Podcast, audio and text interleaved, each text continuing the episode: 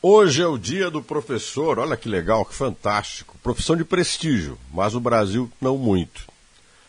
Nós temos na retórica sobre a educação a exaltação do profissional, da docência, daquilo que é ensinar.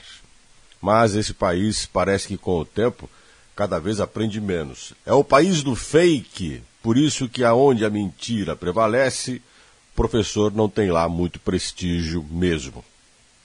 O que a gente gosta nesse país é esperar um milagre. A gente curte muito mais a demagogia fundada no achismo e a falsa moralidade apregoada por quem às vezes tem cargos de liderança do que o professor que se funda na ciência para poder expressar e ser quem é e é um dos líderes mais importantes deste país. Ele forma e informa, mas hoje a gente prefere alguns seres humanos que deformam. O professor é uma profissão de honra. Sou um professor há mais de 30 anos e me orgulho demais do que faço.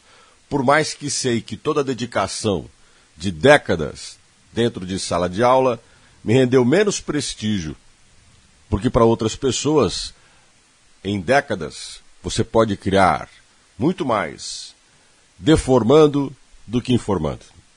E o professor é uma ameaça mesmo. Em uma sociedade aonde prevalece quase sempre a manipulação da ignorância, quem vem para informar, esclarecer e conscientizar é um perigo.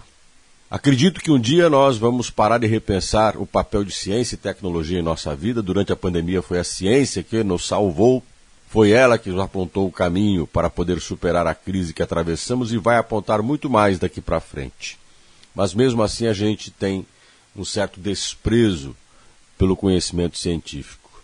Não tenha.